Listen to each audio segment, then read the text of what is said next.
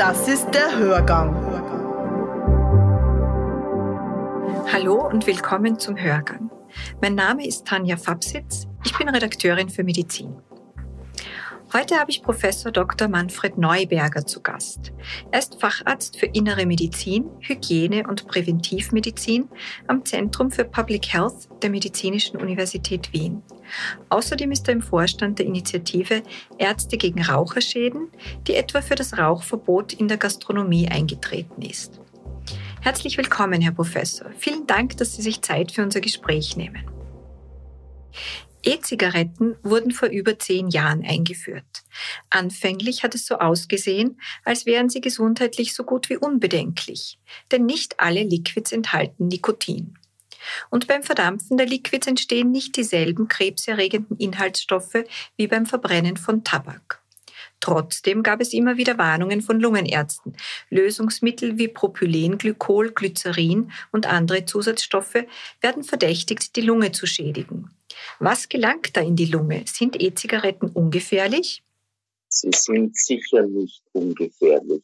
Ich habe, als sie auf den österreichischen Markt kamen, 2007 in einem Artikel im British Medical Journal davor gewarnt und auch eigentlich alle Gründe angegeben, die auch heute noch gelten. Aber leider hat man nicht bedacht, dass sie beworben werden als die sogenannte gesündere Zigarette, dass sie beworben werden damit, dass man überall und jederzeit rauchen kann, auch dort, wo das Rauchen verboten ist. Also es nennt sich jetzt nicht Rauchen, sondern Nikotin genießen.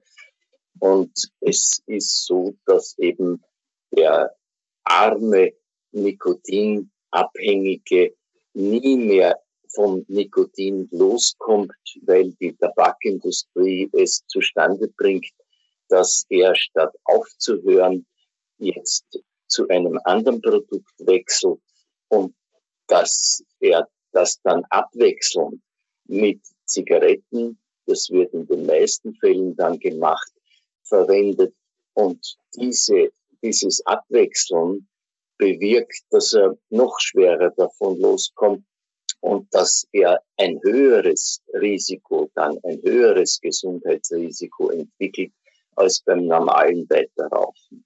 Gibt es auch Liquids, die kein Nikotin enthalten? Sind die unbedenklich? Nun, die ersten Studien haben schon gezeigt, dass sieben von zehn der als nikotinfrei deklarierten Liquids in Wirklichkeit gar nicht nikotinfrei waren. Es sind auch die Nikotingehalte nicht verlässlich angegeben. Es wurden neue Nikotinsalze entwickelt in diesen E-Zigaretten, die besonders gut resorbierbar und sehr rasch ins Blut und Gehirn gelangen. Und dann hat man gesagt, ja, auf dem europäischen Markt kann sowas nicht passieren. Äh, weil wir haben hier eine Begrenzung des Nikotins, die strenger war als in den USA. Nur was hat die Tabakindustrie gemacht? Sie hat für diese E-Zigaretten einen Docht eingeführt, der nicht mehr Glasfasern, sondern Baumwolle verwendet hat und der größer war und in dem Moment hat man wieder dieselbe Dosis abbekommen wie in den USA. Also es werden immer Wege gefunden, um die gesetzlichen Regelungen zu umgehen oder zu unterminieren. Es gibt auch unterschiedliche Aussagen darüber, ob beim Dampfen ähnlich große und ähnlich viele Partikel eingeatmet werden wie beim Rauchen herkömmlicher Zigaretten. Was stimmt denn nun? Nun, grundsätzlich liegen beim frisch generierten Tabakrauch die Partikel in einer Größenordnung von 100 Nanometer, 100 bis 150, wenn sie dann koagulieren, zusammenfallen beginnen. Und bei den E-Zigaretten, was da der Dampfer, der sogenannte Dampfer ausatmet, ist ein Aerosol, das nur halb so große Teilchen hat, die also länger schwebefähig sind, die tiefer in die Lunge eingeatmet werden und die kleinsten davon gelangen sogar bis ins Blut und auf dem Blutweg in alle Organe. Also es ist durchaus so, dass durch die kleinere Partikelgröße ein Risiko gegeben ist, auch wenn die Konzentrationen der Partikel geringer sind als beim Rauchen. Im Zusammenhang mit dem Rauchen von E-Zigaretten traten seit 2019 gehäuft Lungenerkrankungen und bis 2020 knapp 70 Todesfälle in den USA auf. Was ist die Ursache dieser Dampferkrankheit, die auch E-Cigarette or Vaping Product Use Associated Lung Injury, kurz EVALI genannt wird? Und gibt es EVALI auch bei uns? Naja, also das weiß man nicht so genau, weil nur in den USA eine Meldepflicht bestand ab Mitte 2019 bis zu Beginn 2020 sind dort über 2800 Fälle ins Spital gekommen, vorwiegend junge Leute mit schweren Lungenerkrankungen, die zum Teil beatmet werden mussten. 68 sind gestorben. Und in den USA hat hier das Vitamin E Acetat eine Rolle gespielt, mit dem man vor allem Cannabis gestreckt hat. Aber das hat sich dann zu Keten umgewandelt durch die Erhitzung, durch die Pyrolyse. Und das ist ein starkes Lungengift. Aber es ist überhaupt nicht gesagt, dass das der einzige Grund ist. Gerade dieses Evali hat ein sehr heterogenes Bild. Das sieht je nach Zusammensetzung der E-Zigaretten, die konsumiert wurden, anders aus. Und im Tierversuch kann man auch ohne Vitamin E Acetat solche Bilder produzieren. In Tierversuchen sieht man, dass hier es durchaus zu den sehr ähnlichen Krankheitsbildern kommt, wie man sie klinisch dann gesehen hat. Und man muss immer an so etwas denken nach dem Konsum von E-Zigaretten, was natürlich äh, nicht jeden trifft. Das ist relativ selten. Aber wenn es jemand trifft, dann muss der Arzt dran denken. Es beginnt ganz unspezifisch mit Bauchschmerzen, mit Übelkeit, mit Erbrechen, mit Durchfall und Kopfschmerzen, ähnlich wie bei einem grippalen Infekt, bei einem Virusinfekt, Müdigkeit, Mattigkeit, Schwindel, Fieber. Und dann kommt aber das Gefährliche dazu, Brustschmerz, Husten, Atemnot und schließlich beidseitige Lungenentzündungen. Und es kommt dann zu einem kompletten Versagen der Lunge. Und das äh, sieht im Vollbild durchaus ähnlich aus wie zum Beispiel eine schwere Covid-Erkrankung. Nur, dass alle Virusnachweise negativ bleiben. Also das Einzige, was hier als Auslöser in Frage kommt, wenn alle Infektionserreger negative Tests ergeben, ist dann dieses Ivali. Und das ist in Einzelfällen in Europa, in Südamerika, in Kanada auch beschrieben worden, auch in Japan. In Japan auch ein Fall einer eosinophilen Pneumonie durch diese erhitzten Tabakprodukte. Aber wie gesagt, es ist nicht systematisch an einer zentralen Meldestelle gesammelt worden. Es sind bisher nur Einzelfälle beschrieben. Sie haben das Vitamin E-Acetat schon erwähnt. Können auch andere Substanzen die Symptome einer Dampferkrankheit hervorrufen?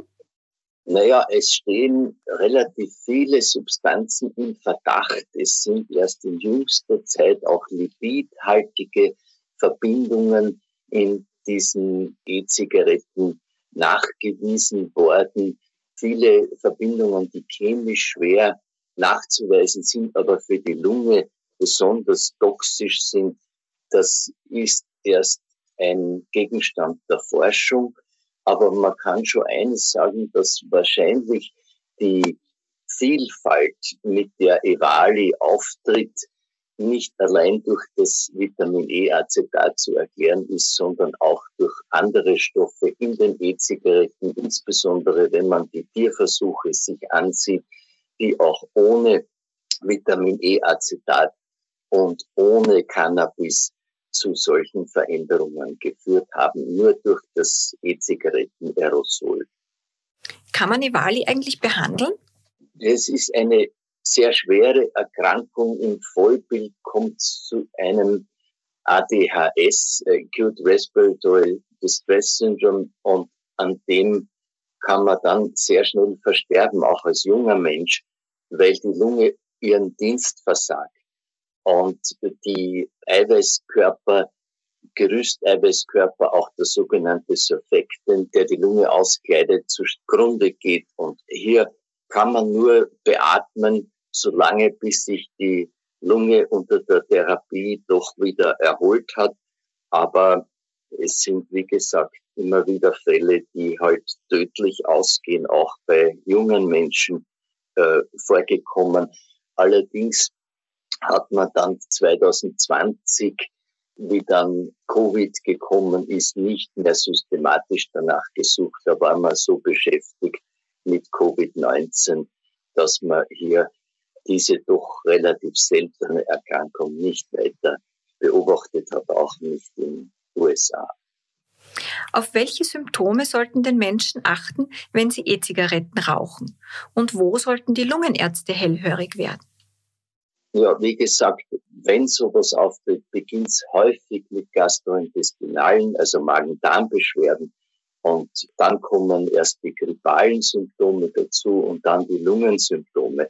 Aber bei jeder Erkrankung, die mit Atemnot einhergeht, wo der Sauerstoff abfällt, wo es zu beidseitigen Pneumonien kommt, muss man an so etwas denken.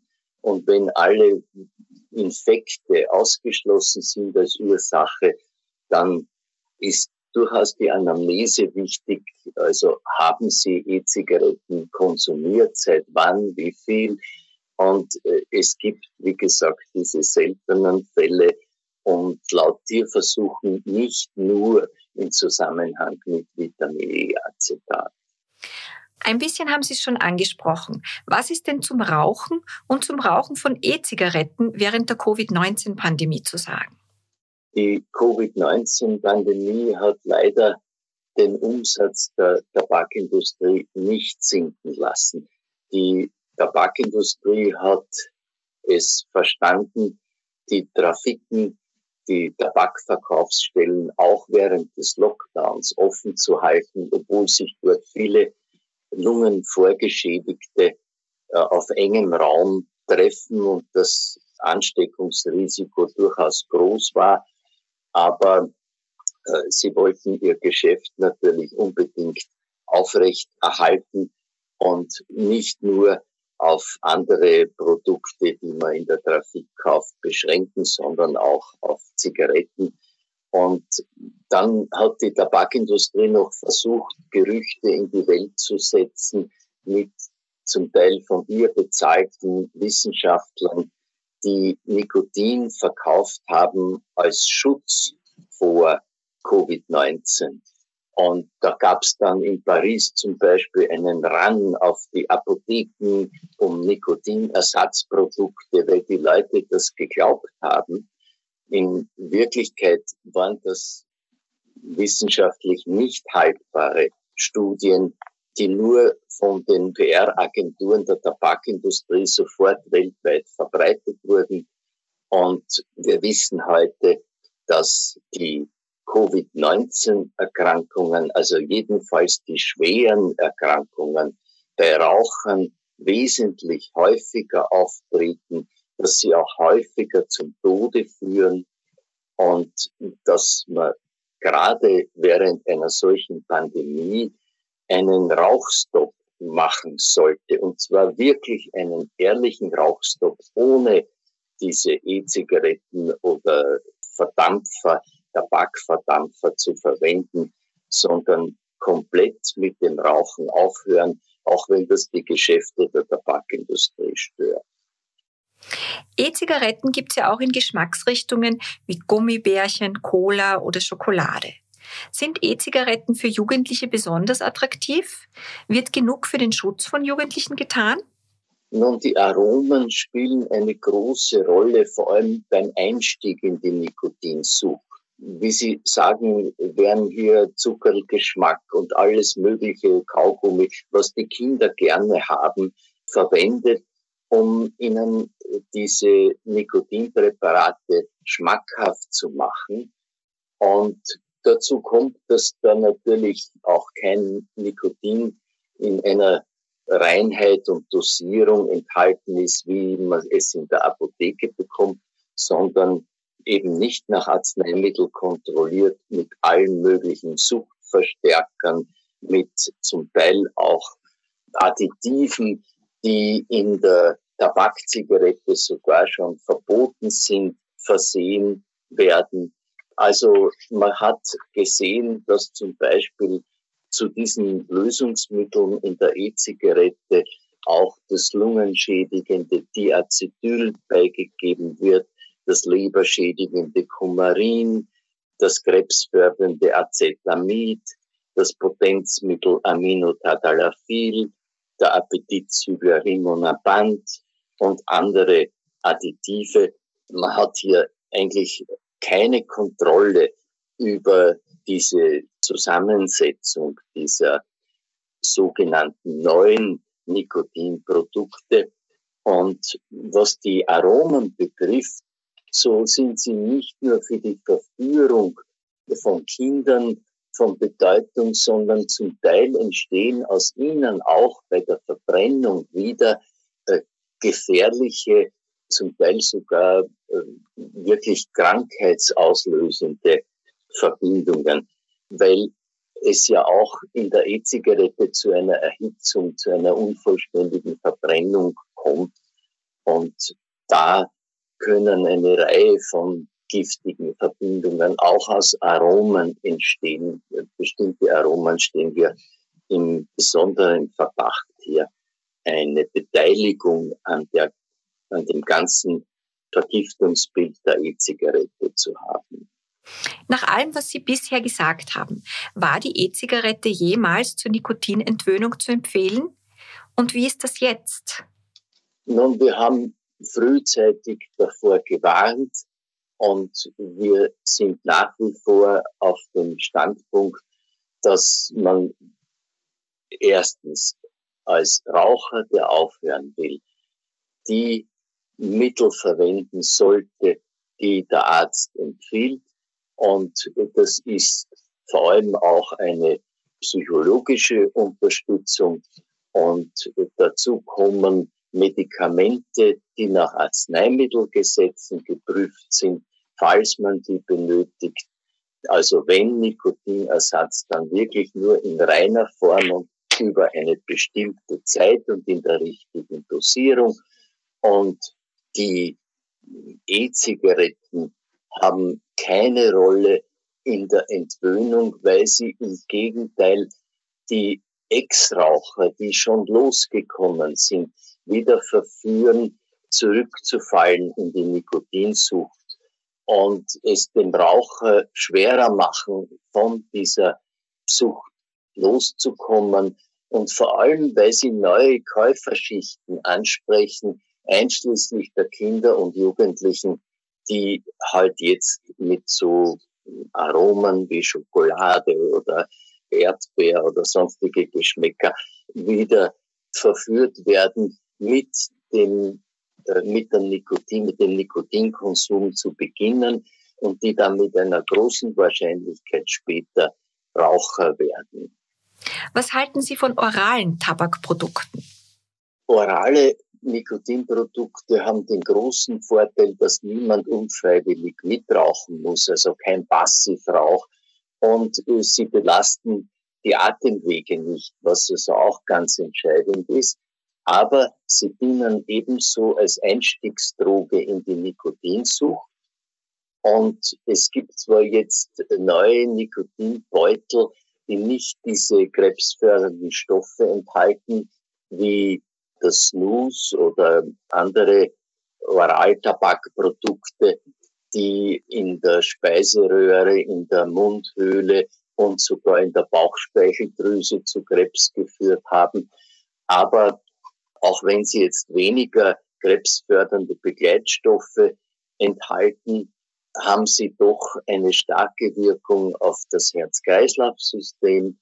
Und wir müssen annehmen, dass sie über das Nikotin vor allem auch eine Wirkung auf das Gehirn auf den Stoffwechsel und auf auch die Erkrankungen haben, die mit der Reproduktion zusammenhängen. Also beginnt schon, sind auf jeden Fall von Schwangeren zu vermeiden, weil das sehr gefährlich ist, auch für das Ungeborene.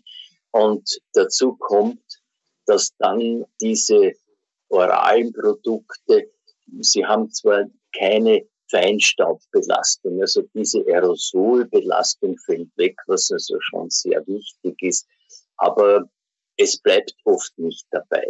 Man fängt mit so einem oralen Produkt, einem Nikotinbeutel an und wird dann später zu einem Konsumenten von Inhalationsprodukten mit Nikotin. Und das ist die größte Gefahr dabei. Herr Professor Neuberger, vielen Dank für das interessante Gespräch. Das war der Hörgang. Ich bedanke mich fürs Zuhören und freue mich, wenn Sie nächste Woche wieder dabei sind.